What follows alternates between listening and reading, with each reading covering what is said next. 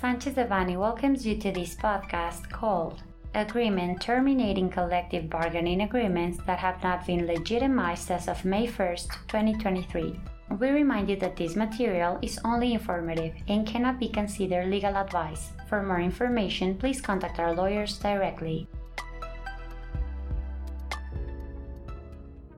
On May 2, 2023, the Federal Center for Conciliation and Labor Registration published in the official Gazette of the Federation the agreement through which it terminates the collective bargaining agreements that had not been legitimized as of May 1, 2023, as well as the extract of the agreement through which the legitimized collective bargaining agreements are disclosed. The agreement establishes that the existing collective bargaining agreements that as of May 1, 2023, do not have a certificate of legitimacy issued by the Federal Center or those that are not being processed in accordance with the agreement will be terminated as of May 2, 2023, in accordance with the provision of the decree by which several dispositions of the federal labor law are amended, added, and repealed, published in the official Gazette on May 1, 2019.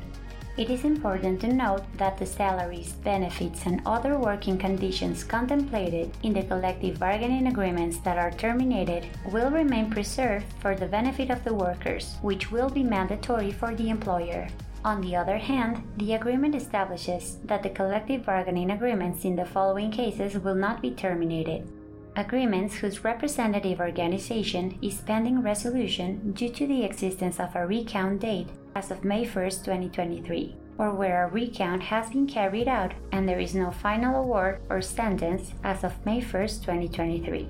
Agreements covering a work center where there is a strike broken by the incumbent labor union as of May 1, 2023, under the terms set forth in the applicable regulations, and agreements that have been legitimized and have not yet been registered in the list that will be published on the Federal Center's website in which case the union is able to make the corresponding clarification.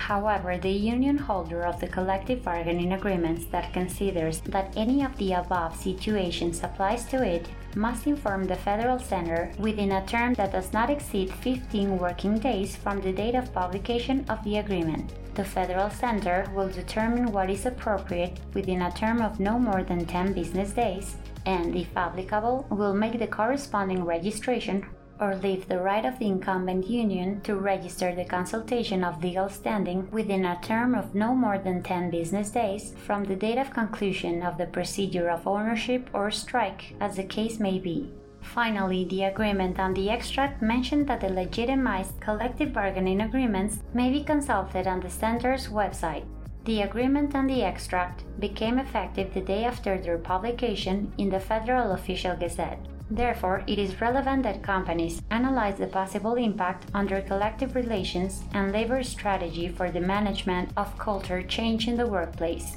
Sanchez Devanny's Labor, Social Security, and Immigration Practice Group's team of professionals has extensive experience in collective bargaining matters and the elaboration of labor strategies within the workplaces, and we remain at your service in case you have any questions or comments.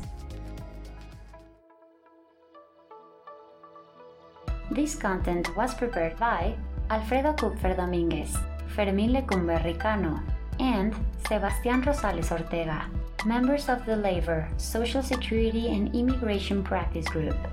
For any questions or comments, contact us directly or visit our website, sanchezdevanny.com. Unless otherwise specified, users of this podcast may save and use the information contained here only for educational, personal, and non commercial purposes. Therefore, its reproduction for any other medium is prohibited, including but not limited to copying, retransmitting, or editing without prior permission of Sanchez Devanny Eseverri.